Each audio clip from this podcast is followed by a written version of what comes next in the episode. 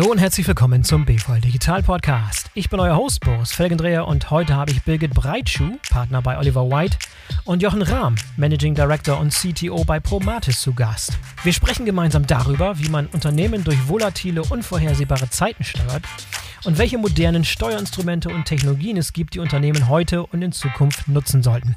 Stichwort Integrated Business Planning und alles, was damit zusammenhängt.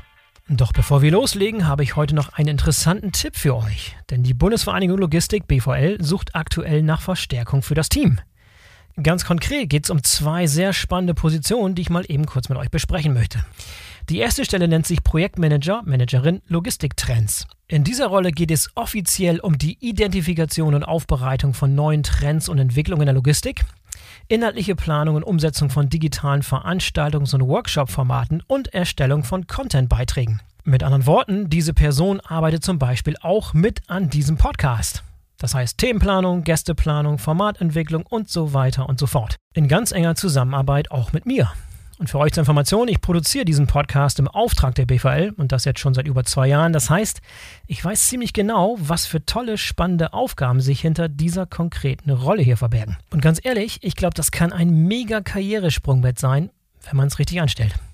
Wenn ihr Lust habt, diesen Podcast und andere spannende Formate der BVL mit voranzutreiben oder jemanden kennt, der oder die auf diese Rolle passen würde, dann geht doch mal auf bvl.de slash career denn dort findet ihr die genaue Jobbeschreibung für diese coole Stelle. Job Nummer zwei, der gerade besetzt werden soll, nennt sich Vertriebsmitarbeiter oder Mitarbeiterin für Kongress- und Fachveranstaltungen der BVL. Dabei geht es in erster Linie um die Organisation und Vermarktung von Veranstaltungen und Kongressen, sowohl Präsenz als auch digital, Betreuung von Ausstellern, Sponsoren und Teilnehmern und die Entwicklung und Umsetzung von Marketingmaßnahmen. Auch diese Rolle hat natürlich viele Touchpoints mit diesem Podcast. Ich bin also super gespannt, ob vielleicht jemand von euch dabei ist oder ob ihr jemanden kennt, der oder die auf diese Rolle passen könnte. Eine ausführliche Beschreibung hierzu findet ihr auch unter bvl.de/slash career. Zwei super interessante Rollen, tolle Sprungbretter, sehr zu empfehlen. Das Team bei der BVL kenne ich, die sind alle top und haben viele neue spannende Sachen vor. Also ran da. So, und jetzt kommt Birgit Breitschuh von Oliver White und Jochen Rahm von Promatis. Ich wünsche euch viel Spaß beim Zuhören. Hallo Birgit, hallo Jochen, herzlich willkommen zum BVL Digital Podcast. Schön, dass ihr dabei seid. Danke für die Einladung. Hallo Boris. Sehr schön, ich freue mich aufs Gespräch, denn ich möchte heute mit euch sprechen darüber, wie man ein Unternehmen in den heutigen Zeiten eigentlich richtig plant und richtig steuert. Also Unternehmensplanung, Unternehmenssteuerung in diesen sehr, sehr unsicheren, ungewissen, volatilen, unsicheren, komplexen, mehrdeutigen Zeiten, die man ja so schön mit VUCA äh, beschreibt. Ein Begriff, den vielleicht viele schon mal gehört haben, der jetzt auch noch erweitert wurde. Darüber, darauf gehen wir gleich ein. Aber bevor wir loslegen, gebt uns doch einmal ganz kurz so ein bisschen euren Hintergrund, damit wir verstehen, warum ausgerechnet ihr beiden die perfekten Experten seid, um dieses Thema zu sprechen heute. Birgit, fängst du an? Stellst dich kurz vor? Ja, gerne. Mein Name ist Birgit Breitschuh. Ich bin Partner bei Oliver White. Äh, mhm. Eine der Voraussetzungen dafür ist, dass man äh, Erfahrung in der Industrie hatte und äh, durch sowas schon mal navigiert äh, hat. Ähm, ich war 20 Jahre in der Lebensmittelindustrie und ähm, habe dann die integrierte Unternehmensplanung eingeführt äh, mit Oliver White als Partner und ähm, genau bin dann habe dann die Seiten gewechselt und bin jetzt seit acht neun Jahren äh, dabei, anderen Unternehmen dabei zu helfen, eben die gleichen Erfahrungen zu machen. Sehr gut. Also nicht nur Beraterschnack, sondern du hast tatsächlich alles in der Praxis schon erlebt. Genau. Sehr schön. Ich war schon ja. auf der Seite. Ja, genau. Jochen, wie sieht es bei dir aus? Ja, mein Name ist Jochen Rahm. Ich bin der CTO der Promatis-Gruppe.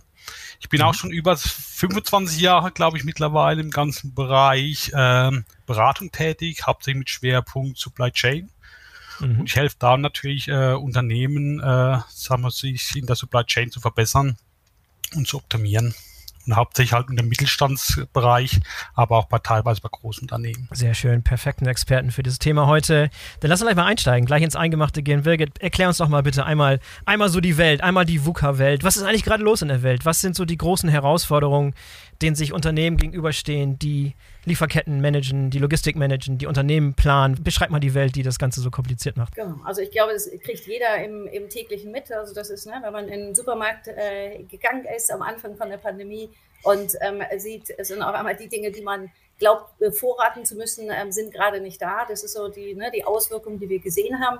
Im Endeffekt, ähm, VUCA steht dafür, ne, für Volatilität, äh, Flüchtigkeit, wie du gesagt hast, eine ständige Veränderung, die Instabilität und eigentlich auch dieser schnelle Verlauf von Ereignissen, die wir haben. Also mein Beispiel da ist, ähm, ne, eine Celebrity ähm, nimmt irgendeinen bestimmten Lippenstift und jeder will jetzt genau diese Farbe haben und dieses Material, wird einfach sehr starke Ausschwankungen ähm, und äh, die führen dann natürlich ähm, hier zu einer Volatilität ähm, von den Ereignissen. Das, das, U ist dann die, die Unsicherheit der eigentlich der Planung, wo wir Investitionen machen, die Schwierigkeiten für Prognosen ähm, und äh, da ist wirklich, äh, ja, das, das ist im Endeffekt der, der Teil der Pandemie. Ich kann das jetzt nicht mehr als Basis nehmen für die Zukunft. Ähm, ich habe einfach da nicht mehr diese Informationen, die ich vorher hatte. Also da ist einfach sehr viel äh, Ungewissheit in dem Ganzen. Ja, und äh, vor allem wichtig nochmal zu betonen, dass diese VUCA-Welt nicht erst seit Corona äh, existiert, sondern schon weit, weit vorher angefangen ist. Vielleicht auch noch ein paar Worte zu, dass nicht der Eindruck entsteht, okay, das ist jetzt hier so eine Pandemie und die ist irgendwie hoffentlich irgendwie nächstes Jahr vorbei,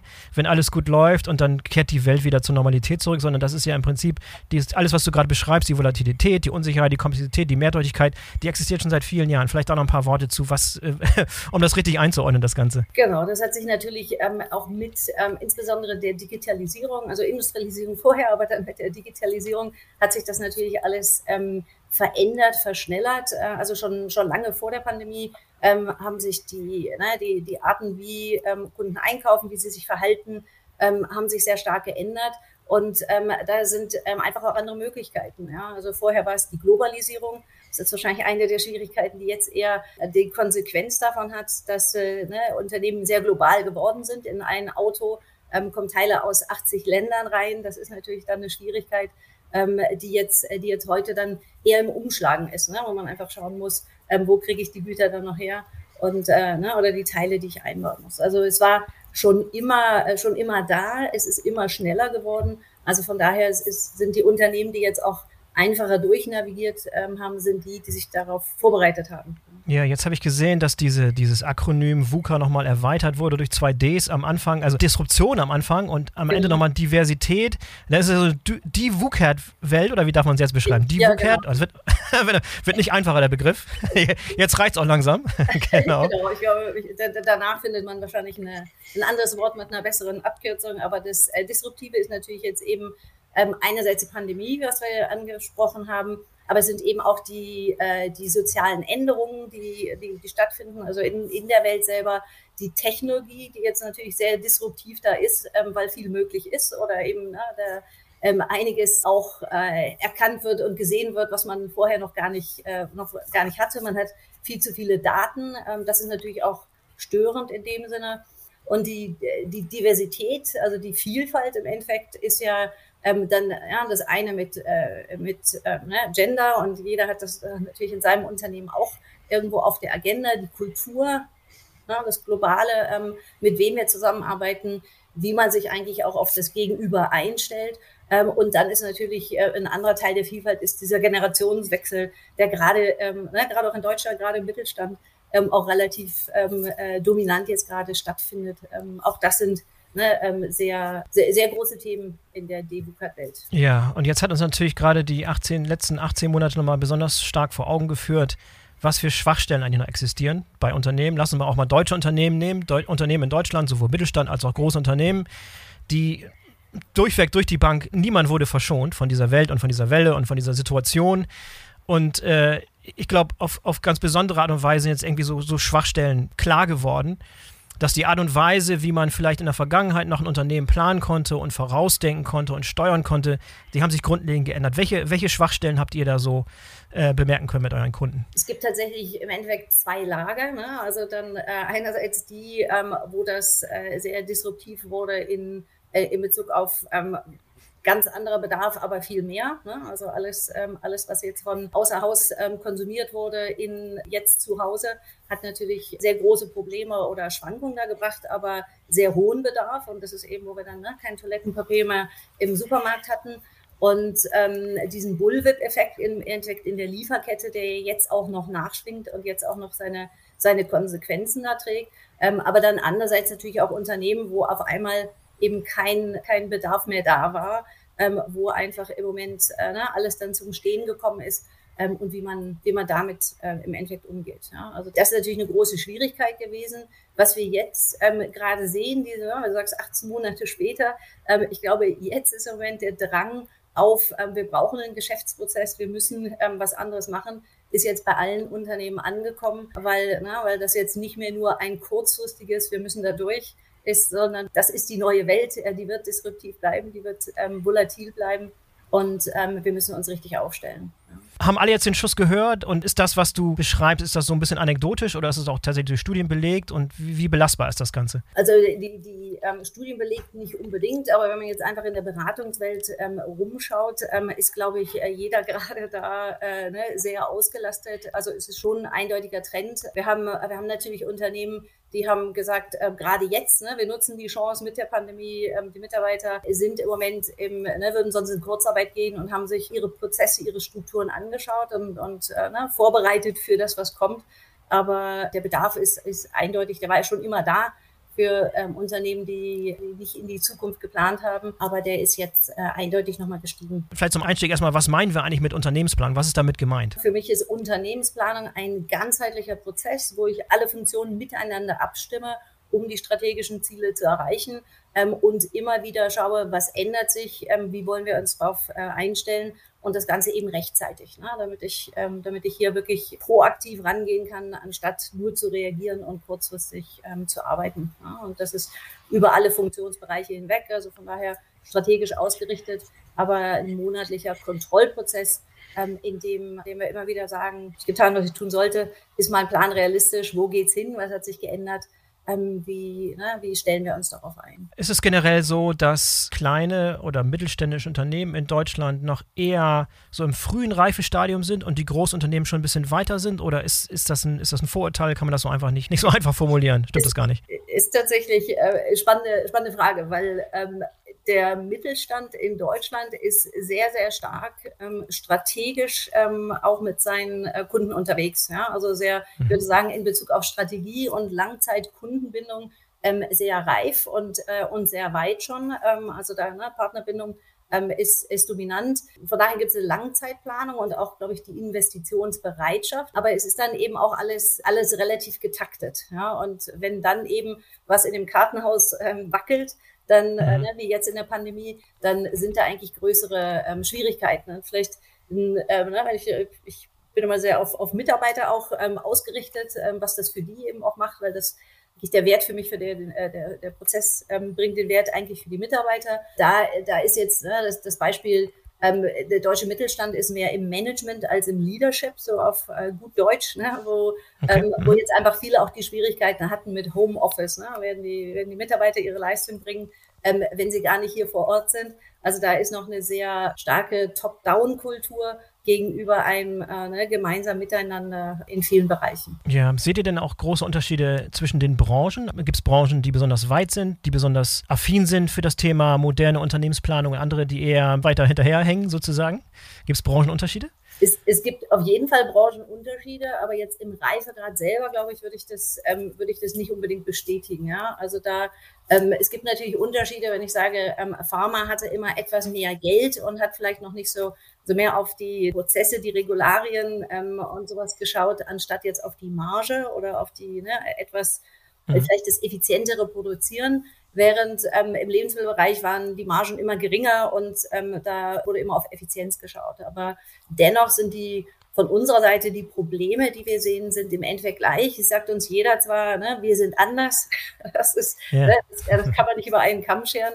Ähm, aber im Endeffekt ähm, hängt es immer davon ab, ähm, stimmen wir uns ab mit den verschiedenen Abteilungen, fahren wir in die gleiche Richtung, arbeiten wir an den gleichen Daten, wie läuft die Informationsfluss hier und ähm, wer, wer trifft wo die Entscheidung. Ja, gib uns da vielleicht nochmal so ein bisschen so, einen, so einen historischen Abriss, wie sich das ganze Feld überhaupt entwickelt hat. Unternehmen zu planen war wahrscheinlich in den 80er Jahren, 90er Jahren, 2000er noch ganz, ganz anders, als es heutzutage ist. Da hat sich viel getan in Bezug auf dass man versteht, wie ein Unternehmen gemanagt wird und auch andere Managementkulturen und Mechanismen und so weiter. Und auch eine Technologiekomponente, da kommt Jochen gleich ins Spiel. Jochen steht schon in den Startlöchern, um, um dazu was zu sagen. Aber vielleicht fangen wir mal an, so ein bisschen zu beschreiben. Ich weiß, Sales Operations Planning, das war so vielleicht so der erste Step damals, der schon, keine Ahnung, in den 80er, 90ern anfing. Vielleicht mal kurz so die Historie, wie das Ganze anfing, wie das damals hieß und wie sich das ganze Feld so ein bisschen entwickelt hat seitdem. Genau, das, also wie du sagst, ähm, es hat eigentlich angefangen mit der, mit der Produktionsplanung, die dann Anfang der 80er in so eine Sales Operations Planung kam die eigentlich mehr so den, den Bedarf mit der, also die, die Nachfrage und das Angebot ähm, im Endeffekt miteinander abzustimmen, um, äh, ne, um, um da so ja, ein bisschen diese, diese Balance, die Lieferkette hätte gerne eine konstante Produktion, der Bedarf schwankt ähm, oder hat Saisonalitäten, ähm, um das Ganze miteinander abzustimmen. Dann ähm, danach ging es dann natürlich auch um Bestände und Bestandskontrolle. Also auch da wurden dann die, kamen die Kosten etwas mehr rein ähm, was dann zu einer Integrierung der, der, äh, der oder diese ganzheitliche Betrachtung auch inklusive der Finanzzahlen geführt hat. Also das heißt, man guckt nicht mehr auf Volumen, sondern man guckt eben auch auf den Wert des Ganzen und ähm, später dann eben auch auf die Ressourcen. Ja? Also welche, welche Ressourcen sind dabei und die Profitabilität ähm, wesentlich mehr rein. Und dann hat das Ganze sich so ähm, äh, stabilisiert, bis dann immer wieder ähm, ne, sich gezeigt hat, eigentlich in den Anfang der 90er, dass ähm, wo die Störungen herkamen, waren dann eben durch Änderungen, die am Produkt, am Angebot, am, am Portfolio, was die Firmen hatten, ähm, entstanden sind, also neue Produkte einplanen oder ne, Produkte ersetzen. Ähm, das wurde dann integriert und dann hat das Ende der 90er Jahre wirklich diesen IBP-Namen, äh, Integrated Business Planning. Das hat sich jetzt dann weiterentwickelt. Ähm, der, ne, der Horizont, den Firmen hinausschauen, ist ähm, weiter geworden. Das ist jetzt 36 Monate, ist so der, ne, sind die meisten Firmen, mit denen wir arbeiten, ähm, soweit schauen die hinaus und dann eben auf einer, ne, auf einer höheren Flugebene, wo dann die Technologie wieder reinspielt. Ähm, wie kann ich das gut machen? Wie kann ich das richtig machen? Und ähm, äh, jetzt ist er ne, sehr stark in der, in der Kollaboration, aber jetzt ist das, das Thema, und jetzt ändert sich der Name schon wieder ne, zu Enterprise Business Planning. Ähm, jetzt geht es wirklich darum, ähm, die Digitalisierung hier mit reinzunehmen, ne? weil jetzt ähm, Dinge schneller gehen, jetzt ist, ähm, ne, jetzt ist einiges möglich, was vorher nicht machbar war. Und ähm, na, also entwickelt sich äh, stetig weiter mit dem, was, oder, was die Technologie ermöglicht und ähm, was Firmen schon geleistet haben und äh, ne, jetzt, wo sie den Reifegrad erreicht haben, eben auch einfach weitere Ziele erreichen können. Ja, dieses Enterprise Business Planning suggeriert so ein bisschen, dass es um ein Enterprise geht, also, also ein Unternehmen.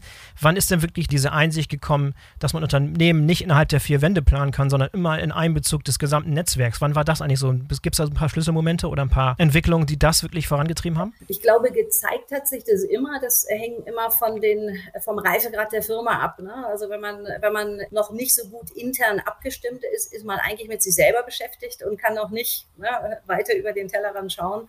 Ähm, das ist, äh, ist tatsächlich eher so ein bisschen vom Reifegrad abhängig, aber richtig stark gezielt wird es ähm, also seit, seit ähm, der Jahrtausendwende ja, äh, wirklich mhm. überall angegangen. Ja, Jochen, vielleicht kannst du noch mal so einen kleinen äh, Hintergrund geben, wie sich eigentlich die Technologie weiterentwickelt hat im Rahmen dieses Prozesses und dieser Evolution, die, die Birgit gerade beschrieben hat. Denn ich kann mir vorstellen, dass in den 80er, 90er Jahren, als so die ersten ERP-Systeme aufkamen und so weiter und alles viel sehr, sehr ERP-zentrisch war, das hat sich auch weiterentwickelt.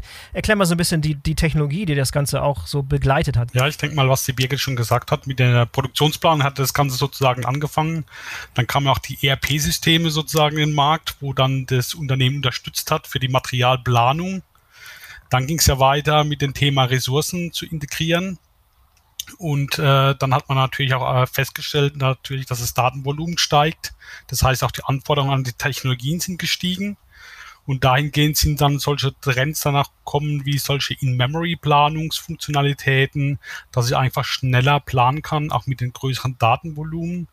Und jetzt heute auch mit der IBP-Planung, das ist ja ein ganzheitliches Planungsaspekt. Da spielen ja Finanzdaten eine Rolle, da spielen Produktlebenszyklien-Daten eine Rolle, da spielen Demand, Supply eine Rolle. Das sind ja immense Datenvolumen, wo da auf so eine Anwendung oder Technologie treffen. Und da gibt es natürlich schon äh, mittlerweile auch, auch Lösungen, auch im Oracle-Bereich, wo wir auch tätig sind mit der IPP-Planung, wo genau solche Prozesse unterstützen und auch äh, den, sozusagen das Unternehmen die Übersicht gibt für solche Datenvolumen und solche Pläne dann auszuführen. Und wie auch die Birgit gesagt hat, Elementare ist natürlich, heute ist auch ein Planungshorizont 36 Monate. Das heißt, mhm. heißt, kann man einfach mal sein Produktportfolio etwas hochrechnen über 36 Monaten mit diesen ganzen Konstanten. Da sind wir schon wirklich in dem Big Data Bereich, wo halt auch dann solche Applikationen damit arbeiten können um den Prozess wirklich zu unterstützen. Und das ist das Entscheidende auch, was wir die Erfahrungen haben, dass der Prozess immer im Vordergrund stehen muss und dass man dann dahingehend dann die Applikation einsetzt, das zielgerichtet dann zu managen. Mhm. Ich habe ja schon zweimal von euch gehört, dass sich der Planungshorizont bei Unternehmen tendenziell eher verlängert hat auf 36 Monate. Wie sieht es denn damit aus, dass man Unternehmen in Echtzeit steuern kann, dass man Daten in Echtzeit dazu nehmen kann? Das ist ja auch eher ein neueres Phänomen. Wie sieht es denn damit aus? Also für, für die Echtzeit ist natürlich auch solche Trends, wo ich gesagt habe, äh, wo schon reinkommen wie so IoT, wo wirklich aus der Lieferkette direkt Signale zurückkommen in meinen Planungslauf. Das sind aber wirklich diese kurzfristigen Elemente. Und diese IBP-Planung ist ja wirklich eher das strategische, mittelfristige. Mhm und den Plan natürlich auch immer abzugleichen mit meinem operativen Business. Und das ist ja die Kunst von so Technologien, genau dieses abzubilden und auch mit Kurzzeitergebnissen oder Ereignissen reagieren zu können, aber auch solche Planungsereignisse dann immer wieder abzugleichen. Und jetzt haben wir drei Begriffe gehört. Wir haben Sales und Operations Planning, so die erste Generation sozusagen gehört. Wir haben Integrated Business Planning und Enterprise Business Planning. Birgit, kannst du nochmal diese drei Bereiche abgrenzen? Wo fängt das eine an, wo hängt das andere auf? Es ist wahrscheinlich sehr, sehr fließend, aber warum überhaupt diese verschiedenen Begrifflichkeiten und was ist da, was ist da anders geworden seit Sales Operations Planning? Also Sales and Operations Planning war immer etwas ähm, längerfristig gedacht, aber ist, ähm, wie sich das in Unternehmen äh, dann, ne, wo die Abstimmung ähm, bedarf und ähm, Lieferbarkeit ähm, äh, stattgefunden hat, ähm, ist es dann immer wieder in der Kurzfristoptimierung ist es tatsächlich sehr kurzfristig geblieben. Ne? Und der, der IBP unterscheidet sich zum einen im Wesentlichen darum, dass ähm, da, äh, ne, dass wir eben auf den Horizont ähm, meistens vier bis 36 Monate schauen wo ähm, wir eben jetzt noch Optionen haben, wo wir die Antwort optimieren können. Das heißt, wenn ich weiß, dass mein Sales und Marketing ähm, einen anderen Fokus steuern, zum Beispiel eben wir, ne, wir gehen mehr auf E-Commerce, wenn, kann ich mich darauf vorbereiten, dann kann ich eine richtige Antwort darauf geben und kann eben eine kostengünstige ähm, Antwort ähm, vorbereiten, die ich dann genau wie du sagst, im kurzfristigen natürlich mit Echtzeit noch optimieren kann, aber das ist eigentlich eine Kostenminimierung. Ne? Und also mhm. Antwort ähm, optimieren, aber ich muss mich schon vorher darauf eingestellt haben. Ne? Wenn, also ich will vorbereitet sein. Ähm, das ist der IBP. Der Enterprise Business Planning ist jetzt tatsächlich ähm, einfach das Verarbeiten dieser Big Data, wie Jochen schon gesagt hat, und ähm, wirklich jetzt eben äh, Dinge wie KI, ähm, ne, Machine Learning, solche äh, Elemente zu nutzen und diese Daten, wo es die da ist. Ich habe ja, ne, wo ich mit meinem Handy hingehe, jeder weiß alles, ähm, kann alles nachverfolgen, ne, wo ich laufe, wie schnell ich laufe.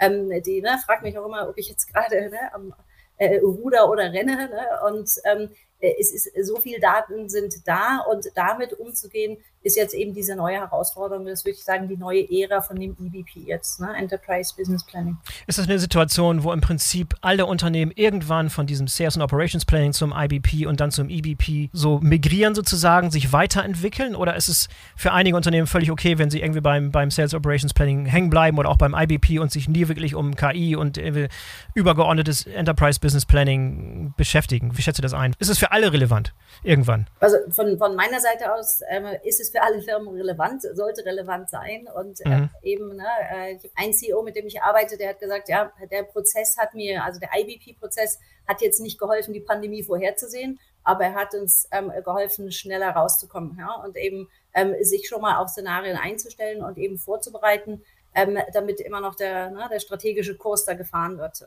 Ein anderes Unternehmen, mit dem ich arbeite, die haben vor vor neun Monaten Entscheidungen getroffen, weil sie vorhergesehen haben, dass irgendwann ähm, die Logistik zusammenbrechen wird und dass die, ne, die Container nicht mehr so gut durchkommen und haben eben bewusst ähm, Entscheidungen getroffen, ähm, die Bestände hochzufahren, um dann eben ne, ähm, die, diese acht Monate schon genutzt zu haben. Also sinnvoll ist es für jeden, ist jeder dazu bereit. Ähm, das ist die Frage. Ähm, viele und gerade jetzt ne, im deutschen Mittelstand würde ich sagen, ähm, sind, sind viele, die einfach noch ja, teilweise gar keine äh, Bedarfsplanung ähm, groß machen oder eben einfach die mhm. Abteilung noch nicht zu, zusammenbringen. Ja, jetzt hast du schon viele Vorteile und Mehrwerte genannt von so einer integrierten Businessplanung und auch einer Enterprise-Businessplanung, aber vielleicht nochmal knackig rausgearbeitet, formuliert, was sind so die größten Vorteile, die sich Unternehmen davon versprechen? Also die, die meisten Unternehmen, ähm, das Erste, was sie sagen, was sie vom Prozess bekommen haben, ist Wachstum. Also das ist mhm. eben, wo man rechtzeitig, äh, ne, rechtzeitig vorausschauend Entscheidungen trifft und die Zügel in die Hand nimmt, also selber in Kontrolle ähm, bleibt durch diese, ne, diesen, diesen Zeithorizont, den wir angesprochen haben. Ähm, Widerstandsfähigkeit, ja, also die, sich darauf einstellen auf die Situation und ähm, eben ne, auch äh, Firmen, die ihre Strategie nochmal überdacht haben, wo jetzt, äh, wo jetzt ne, bestimmte Branchen Einbrüche hatten, um dann auch zu sehen, ne, müssen wir uns umorientieren mit den Kunden. Also auch da diese ne, die Widerstandsfähigkeit dann eben aufbauen. Und, ähm, äh, und im Endeffekt bringt es äh, Mehrwert für jeden einzelnen Mitarbeiter, weil es im Endeffekt, äh, ne, wenn ich an unser Unternehmen ähm, denke, es hat einfach, ne, wir waren, bevor wir den Prozess hatten, waren wir beschäftigt, das, was wir von anderen Funktionen als Informationen hatten, ähm, neu zu überarbeiten, damit es für uns richtig ist und sinnvoll und korrigieren. Ähm, und äh, später war es ein, ich, äh, ich krieg die Daten, wir arbeiten alle an den gleichen Informationen, ähm, auf dem, ne, auf, sind alle auf dem gleichen Weg und äh, fügen jeden Tag Mehrwert zu, ne, weil ich meinen Job mache und meinen Job verbessere und äh, mich darauf fokussieren kann. Also die, ne, unser Engagement ist so hochgegangen, ähm, um fast mhm. einen Punkt auf einer Fünf-Punkte-Skala. Ne? Also sehr, sehr groß, einfach was es für die Mitarbeiter bringt.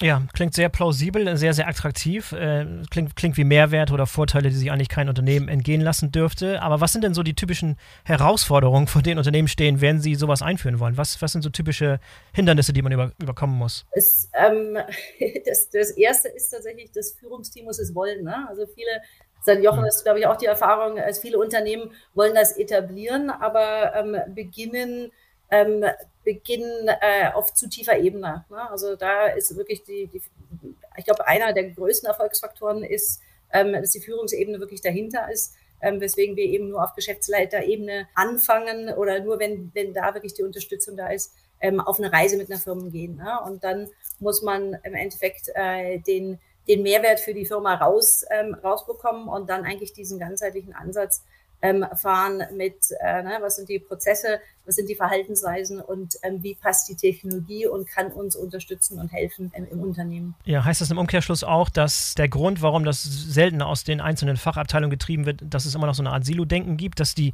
dass es den Fachabteilungen schwerfällt, übergeordnet zu denken und dass man deshalb an die Unternehmensführer gehen muss, weil es halt einen Mehrwert für das gesamte Unternehmen darstellt? Auf, auf jeden Fall. Also das ja. Silo-Denken ist, ähm, ist sehr dominant und viele glauben auch, und deswegen mag ich den Namen SNOP gar nicht mehr, weil ne, ja. das, das suggeriert immer, dass es etwas, was von der Lieferkette kommt, ähm, während die Lieferkette ja eigentlich immer nur mit den Auswirkungen, mit diesem Bullwhip-Effekt ähm, äh, reagieren kann, ähm, weil die Information und die Integration ähm, mit den anderen Bereichen fehlt. Ja? Also es muss von daher von der Geschäftsführung ge ähm, getrieben werden und dann fliegt das Ganze auch. Ja, also Be Beteiligung der Geschäftsleitung ist so der erste Erfolgsfaktor. Und was sind weitere Erfolgsfaktoren, die gegeben sein müssen, damit das Ganze auch zum Erfolg kommt? Die, ne, das, das, das richtige Verständnis, ähm, die, die Leute, die das auch treiben, die ne, den, den, die Aktivierungsenergie reinsetzen, um die Verhaltensweisen, die Prozesse und die Technologie da in den Einklang zu bringen und dann den Mut vielleicht auch andere Dinge fallen zu lassen und jetzt sich nur noch auf das zu fokussieren, was relevant ist.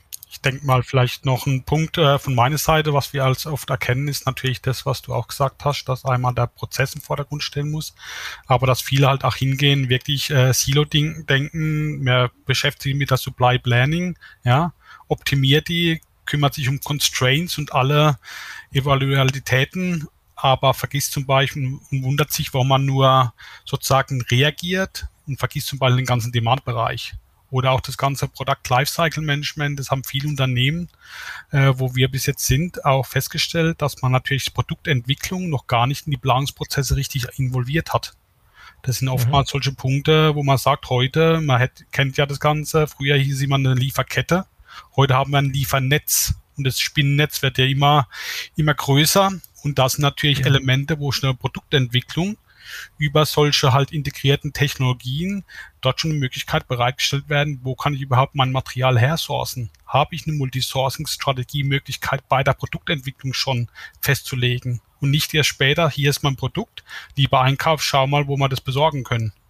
Und das sind dann die, die sozusagen die Probleme, wo entstehen durch dieses Silo, und deswegen auch, was Birgit gesagt hat, sehe ich auch einen sehr, sehr großen Mehrwert von dem IBP, wirklich das ganz unternehmensweit zu betrachten, um wirklich genau diese Handshake-Bereiche vorab schon strategisch planen zu können. Ja, dann beschreib uns doch mal den, den Idealzustand. Wenn ich ein Unternehmen bin, das es wirklich begriffen hat, wo die Unternehmensleiter dahinter steht, die Fachabteilungen machen mit, ich habe es implementiert, ich habe die rechten Technologie, über die können wir gleich nochmal im Detail sprechen, aber wie sieht so der Alltag aus? Beschreib mal, wie so eine Businessplanung tatsächlich im Alltag funktioniert, was da wichtig ist. Im Endeffekt, wie das, wenn es etabliert ist und gut funktioniert, ähm, wie das abläuft, ist, ähm, jeder hat, äh, ne, versteht seine klaren Verantwortlichkeiten hat aber dann, äh, wir haben eine Strategie als Unternehmen, wir wissen, wo wir hin wollen. Ne? Das ist ähm, das Endziel oder ne, das, der Meilenstein in fünf Jahren, wo wir, wo wir sein wollen. Und ähm, dieser IBP-Prozess ist jetzt sowas wie unser Navigationssystem, was jetzt ähm, uns immer wieder hilft zu schauen, ähm, was ist der Weg zum Ziel und sind da irgendwelche Hindernisse auf dem Weg, ähm, wo wir jetzt Entscheidungen treffen müssen. Und dann ist es eben in diesem monatlichen Prozess, hat jeder, der seine Verantwortlichkeit nimmt, sieht, oh, da ist ähm, ne, hier auf meiner Route ist ein Stau oder ähm, ne, hier sind ähm, hier haben sich andere Autos noch dazwischen geschoben. Ähm, jetzt müssen wir Entscheidungen treffen ähm, und die Optionen ausarbeiten. Das heißt, ich habe von verschiedenen Blickwinkeln des Unternehmens, eben einmal, wie Jochen sagt, vom Produktportfolio oder dann auch von der Bedarfsseite und von der Lieferkettenseite, ähm, schaue ich jetzt drauf, ähm, wie kann ich meine Lücke schließen, wie komme ich trotzdem rechtzeitig zum Zielpunkt? Und habe ein ne, höchstens zwei Stunden, aber so ein Entscheidungsforum, wo die Entscheidungsträger eben einer aus der Geschäftsleitung mit dabei ähm, hier jetzt die Entscheidung trifft. Und ähm, das, was äh, ganzheitlich alle ähm, ne, also der, der, der beste Insgesamtweg wäre mit einer ganz anderen Route. Das sind dann Entscheidungen, die wirklich auf Geschäftsleiterebene stattfinden. Und ich habe also im Endeffekt diesen Prozess, der durch den Monat gefüttert wird mit, was hat sich geändert, was passiert da gerade, was sollten wir betrachten, um dann eben vorbereitet wirklich ähm, diese Entscheidung auch zu treffen. Die Geschäftsleitung kann im Endeffekt auf dem Kreuzfahrtschiff äh, schauen, wo wollen wir hin, schaut nach Eisbergen und ähm, trifft diese großen Entscheidungen. Und ähm, jeder auf dem Schiff weiß auf seiner Ebene, was zu tun ist. Ja, das heißt, es findet monatlich statt, es findet über Meetings statt. Richtig, also das ist so der, der größte Mechanismus. Meetings monatlich in einem bestimmten Prozedere oder gehört mehr dazu als diese monatlichen Meetings zur Abstimmung. Die, es ist, ist, jeweils natürlich ein Vorbereitungsprozess, das heißt mit den klaren Verantwortlichkeiten, ähm, die, die jeder weiß und nimmt, ähm, findet eben dadurch der Informationsfluss statt. Die Daten und die Entscheidungen werden weitergegeben und werden dann eben eingearbeitet. Das heißt, ich habe, wenn ich, wenn ich sehe, bei mir ähm, entsteht eine eine Lücke in der Lieferbarkeit äh, potenziell in der Zukunft. Ne? Zu dem Beispiel, ähm, hier wird ein Engpass irgendwann sein in den Häfen ähm, oder mit den Containern. Dann schaue ich, welche Optionen, äh, ne, welche Szenarien könnten sein, was sind die Auswirkungen davon. Ich validiere ähm, im Endeffekt die Implikationen aufs Unternehmen, komme mit Optionen, die ich habe. Ähm, na, das ist dann eben Bestände aufbauen oder von woanders her ähm, sourcen. Ähm, ich komme dann mit diesen Optionen, die werden ausgearbeitet, damit ich dann eben in diesen Meetings auch Entscheidungen treffen kann. Also ein starker Vorbereitungsprozess, ähm, der natürlich relevant ist. Ja, welche Fachbereiche sollten auf jeden Fall dabei sein? Alle. Am liebsten alle, okay. Zu viele Köche verderben den Brei. Also das vielleicht die andere Seite der Medaille. Wer konkret ist der typischerweise dabei und wo kann man da Fehler machen? Der, der, der Fehler ist, die Entscheidungsgremien nicht richtig aufzusetzen. Ne? Also um entscheidungsbefugt zu sein oder möglich sein, muss ich natürlich eben die richtige Ebene haben. Deswegen ist die Geschäftsleitung Teil davon, ne, von diesen Reviews. Und ähm, ich ähm, darf, ne, also mein, meine Richtlinie ist so zwischen sechs und acht Teilnehmern. Alle Teilnehmer sind entscheidungsbefugt und sind Entscheidungsträger und sind relevant, weil die Auswirkung der Entscheidung sie betrifft. Ne? Sie müssen dann eben gemeinsam fürs Unternehmen das Beste machen, anstatt ich für meine Funktion. Also von daher muss das ne, muss richtig aufgesetzt werden. Ansonsten ist es ein Meeting mit 100 Teilnehmern, die nur Informationen bekommen, sondern ja. hier wird eben wirklich ähm, ne, Entscheidungen auch getroffen.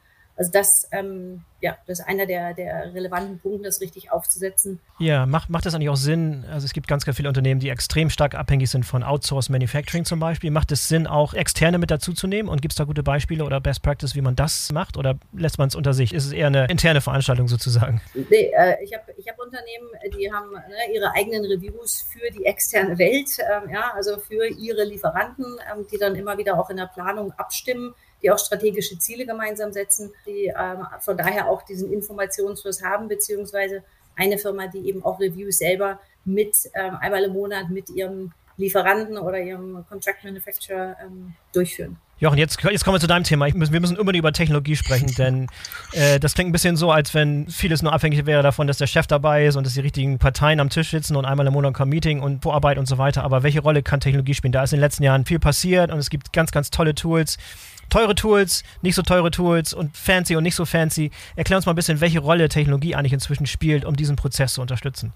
Also ich denke mal, das Entscheidende bei dem Prozess zur Unterstützung, wie der Birgit auch gesagt hat, sind natürlich Entscheidungen zu treffen. Das heißt, auf welcher Basis treffe ich meine Entscheidung? Und das sind mittlerweile halt diese Tools, also was zum Beispiel auch Oracle äh, in den verschiedenen Bereichen hat. Für IBP gibt es halt wirklich solche Tools, wo die Daten zusammenziehen und auch simulierfähig sind. Das heißt, ich kann wirklich Szenarien simulieren mit allen beteiligten Bereichen. Also das, was Birgit gesagt hat vorhin auch. Wir haben den Produktbereich, also Portfolio. Wir haben den Supply-Bereich. Wir haben den Demand-Bereich. Wir haben den Finance-Bereich. Alle diese Ebenen geben ja Daten ein in meinen IBP-Plan. Und diese Daten werden dann auch äh, mit Simulation, was passiert, wenn jetzt die Container, wie Birgit gesagt hat, ausfallen. Was für eine Auswirkung hat es auf unseren Revenue? Was für eine Auswirkung hat es auf unser Produktportfolio? Was für eine Auswirkung hat es? Und das kann solche Tools, und das denke ich mal, der Mehrwert, wo heute entsteht, wo auch dadurch auch mittelständische Unternehmen auch enabled werden, solche Prozesse abzubilden, zeigen. Und ähm, da hat halt, wie gesagt, äh, Oracle für die verschiedenen Bereiche einzelne Cloud-Lösungen was natürlich auch wieder sehr interessant ist für Bereiche, es muss nicht mir ein, sozusagen, wo ich immer sage, einen Elefant mir direkt kaufen, sondern ich kann meinen IBP-Prozess schrittweise auch mit Applikationen unterstützen. Das heißt, ich habe für mein Portfolio-Management gibt es zum Beispiel die PLM, äh, Oracle PLM Cloud. Für mein mhm. Demand gibt es die Demand Management Cloud. Aber Oracle hat es auch ganz neu erkannt, dass der IPP-Prozess natürlich auch ein, ein großes, äh, ja, so ein, so ein Konstrukt ist mit allen Bereichen und haben die IBPX sozusagen als Service bereitgestellt, wo genau diese Daten schon zusammenfahren aus den verschiedenen und verschiedene Simulationsmöglichkeiten aufbereiten und Szenarien vordefiniert haben, um das, dass der Kunde so ein Best Practice schon einfach nutzen kann. Also in diesem Fall, ich muss jetzt nicht all in gehen mit Oracle und muss jetzt irgendwie die gesamte Suite von ERP über alles haben, sondern ich kann ganz, ganz gezielt mir Module raussuchen, die den Prozess unterstützen, die dann auch wiederum mit anderen existierenden äh, IT-Systemen funktionieren, sei es SAP, sei es andere Systeme, die ich schon habe, richtig? Genau, und das ist ja der Ansatz, wo Oracle auch geht, mit den ganzen Cloud-Services. Das sind ja wirklich Services, wo ich mir dazu nehmen kann, auch auf meine bestehenden Systeme, weil viele Unternehmen haben ja heute schon Systeme, aber ich kann mir bedarfsgerecht sozusagen die Add-ons zur Verfügung oder ziehen als Service und kann das dann sozusagen in der Cloud dann auch nur äh, simulieren oder zum Nutzen, auch mal zum Validieren. Also wir haben auch schon einige Kunden, wo sagen, okay, äh, wir wollen das jetzt einfach mal äh, kurzfristig schauen, wie das sich eigentlich verhält, so eine IPP-Planung und dann kann man das halt zur Verfügung stellen. Man kann auch sich dran tasten und so einen Prozess auch mal zu validieren, passt der systemseitig, habe ich alle Informationen weil die kritische Fahrt natürlich auch in den ganzen Technologien ist die Datenqualität. Und da ist natürlich auch eine große Herausforderung in mittelständigen Unternehmen, dass natürlich die Datenqualität für einen sauberen IBP-Prozess oftmals noch nicht gegeben ist oder sehr unterschätzt wird. Ja. Und wenn ihr beim Mittelständler aufschlägt und die, die Begriffe SAP oder Oracle hören, denkt ihr immer, oh Gottes Willen, jetzt, kommen, jetzt muss ich irgendwie 100 Berater mit ins Haus holen und muss irgendwie 100 Millionen zur Verfügung stehen, überhaupt mitzuspielen. Wie sieht das heutzutage aus? Wie freundlich sind diese Systeme gegenüber Unternehmen, die nicht groß sind wie Volkswagen oder andere? das, das ist genau das, wo, wo jetzt äh, das mal angefangen hat, oder Oracle auch vor allem angefangen hat, diese Services runterzubrechen. Das heißt wirklich ja. in kleineren Bereiche. Früher gab es ein, die wo das kennen, gab es ein ASCP von Oracle oder ein, oder ein APO von SAP. Das sind ja schon große, schwere Tanker, wo in ein Unternehmen reinkommen. Und heute wurde halt einfach diese Teile aufgesplittet und es gibt ein Demand Management Cloud, wo einfach nur diesen Demand-Bereich abbildet. Es gibt einen Supply-Bereich, wo nur diesen Supply-Bereich abdeckt oder halt auch ein, ein, EPM-Bereich, wo nur das Financial mhm. Planung abdeckt. Also wirklich dieses Kleingeschnitten, dass man einfach diese Einstiegshürde für Unternehmen geringer ist Und wie gesagt, als Cloud-Service ist natürlich auch, ich kaufe mir einen Service ein. Wenn der Service nicht passt oder nicht mehr passt oder ich Änderungen will, kündige ich halt meinen Service ab. Ja. Was ist so eine typische Herangehensweise? Wie, wie geht ihr vor? Geht ihr gemeinsam rein, Birgit? Das, geht ihr da rein mit einer Beratung und ihr, ihr sprecht mit der Unternehmensführung und dann kommt Jochen mit seinem Technologieteam oder wie geht ihr jetzt ganz konkret, ganz speziell an solche Projekte ran? Es gibt eigentlich alle, ähm, alle möglichen Ansatzpunkte. Also bei un, von mhm. unserer Seite, ähm, meistens kommen die Kunden auf uns zu, die haben mit uns gearbeitet, ähm, ne, werden, äh, werden befördert gegen ein anderes Unternehmen und ähm, sehen jetzt äh, die ne, Schwierigkeiten und wissen, ähm, dass wir ihnen helfen können. Ja? Dass, dass ja. ähm, so ein Prozess ähm, da ähm, als Ansatz die Lösung ist. In dem Fall würden wir dann, äh, ne, wenn, wenn dann die Frage auf, wie können wir das Tool unterstützen, welche äh, Systeme brauchen wir, bringen wir dann eben jemand wie, wie Jochen mit rein von der Seite. Aber es geht genau andersrum, als ne, Jochen ähm, von deiner Seite, wenn, wenn da, ne, wenn, wenn du siehst, der, äh, es geht eben nicht nur darum, ähm, gib mir ein neues Tool und dann funktioniert alles, dann verhalten sich alle ja. richtig, ähm, dann, äh, dann kommt der Jochen auf uns zu. Ja, ich denke mal, was du auch gesagt hast, äh, Birgit, wir treffen halt auch oft bei Unternehmen, äh, auf Unternehmen, Mittelständler, hauptsächlich mittelständische Unternehmen, wo, wie, wie ich schon erwähnt habe, wir versuchen, Applikationen prozessorientiert einzuführen. Das heißt, wenn wir natürlich feststellen, dass so ein Prozess, wie jemand sagt, auch tun, wir wollen jetzt I, äh, IPP-Prozess, äh, eine Applikation, ist natürlich unsere Frage, habt ihr einen sauberen Prozess schon mal definiert? Weil sonst heißt dann immer wieder, ja, die Software kann das ja gar nicht abbilden. Aber oftmals ist einfach der Prozess nicht da, dass die Software optimal genutzt werden kann. Und das sind so Punkte, wo wir dann wiederum zur BKIT gehen, sagen, Achtung, da bräuchte man mal Unterstützung, um einen sauberen IBP-Prozess aufzusetzen. Kann man das Ganze vielleicht ein bisschen so zusammendampfen in so ein paar handfeste Ratschläge, die ihr für Zuhörer habt, die Interesse haben, die momentan das Gefühl haben, sie sind noch nicht richtig gut aufgestellt bei der Unternehmensplanung, ist nicht modern genug, ist nicht die richtigen Tools. Was ist eine gute Vorgehensweise? Ein paar konkrete Ratschläge, die ihr habt? Ah, Telefonhörer abnehmen und Birgit anrufen. Oder Jochen anrufen. Das ist der einfachste Weg. Das, das wäre der einfachste Weg. Ähm, äh, im, im Endeffekt ähm, äh, erstmal erstmal schauen, was ist das Ziel, also wirklich definieren, ähm, was sie erreichen wollen und ähm, im Endeffekt auch eine Problemanalyse, wo sind eigentlich äh, die Schwierigkeiten im Moment? Und ähm, das ist, wo oft dann dieses ganzheitliche rauskommt, wo dann klar ist, ähm, an den Schnittstellen haben wir eigentlich intern noch Probleme oder eben auch extern. Oft werden eben auch Daten und Systeme erwähnt aber meistens ist es eben so eine ganzheitliche Lösung. Also da vielleicht mal Reifegrad bestimmen, ähm, eine, eine Diagnose durchführen, was eigentlich die Schwierigkeiten sind und aufgrund von dem dann auch die Ambition festlegen. Ne? Wo wollen wir denn hin und wer will eigentlich dahin? Dass wieder zurück eben ist die Geschäftsführung mit dabei. Also mit anderen Worten, ihr holt die Kunden oder die Interessenten dort ab, wo sie gerade sind, egal in welchem Reifestadium sie sich befinden und dann analysiert ihr und macht dann die richtigen Empfehlungen entsprechend von bis sozusagen. Genau, weil äh, ne, das, ist, das ist tatsächlich nicht one size fits all, sondern ähm, das muss fürs ja. Unternehmen funktionieren und ähm, die Unternehmen müssen das auch selber für sich gestalten. Ja? Also wir, wir, wir geben ähm, Hilfe zur Selbsthilfe im Endeffekt ähm, und äh, ne, helfen, die Zusammenhänge klar zu machen und helfen dann, das auch richtig aufzubauen, ne? durch Prozesse, aber auch eben die Systeme und dann eben richtige Verhaltensweisen, deswegen mit der Geschäftsleitung. Ja, was glaubt ihr denn, wo so in Zukunft die Reise hingeht? Wenn ihr da mal so ein bisschen vorausdenkt, nächsten fünf Jahre, was sind so die großen Veränderungen, die ihr, die ihr vorherseht? Wie sich das ganze Feld verändert? Jochen? Du in der Technologie zum Beispiel kommen? Also ich denke mal, dass halt, wie ich vorhin schon erwähnt habe, dass diese ganze Ketten, also wir werden nicht mehr von Ketten sprechen, wir werden echt von Netzen sprechen. Das heißt, das wird ein Bereich sein. Dann natürlich diese Smart äh, Supply Chain, wo ich erwarte irgendwann, es fängt ja schon die ersten an, wo Container mit RFID-Chips automatisch kommunizieren mit den Systemen. Ich bin jetzt da, ich bin jetzt hier. Die Standorte, das ist dieses Track and Trace, wo es schon gibt mittels IoT wird es natürlich noch mehr vernetzt, das Ganze. Das heißt, dadurch werden nach Echtzeitdaten vielleicht viel, viel mehr natürlich einen IBP-Plan mit reinspielen und auch mir im Endeffekt auch diese Exception-Based aus Echtzeit, was Veränderungen und Simulationen generieren können in meinem zukünftigen IBP-Plan. Also das sind schon so Punkte. Und natürlich auch der mhm. Umweltaspekt. Ich denke mal, das ist auch ein nicht zu vernachlässigender Aspekt, dass natürlich das ganze Umweltthema mehr und mehr auch in die Supply Chain mit reinspielt und nicht mehr kostet es was wolle, ich bekomme jetzt dieses Produkt oder dieses Material, sondern auch wirklich mit dem Umweltgedanken als Constraint noch mitgearbeitet werden muss.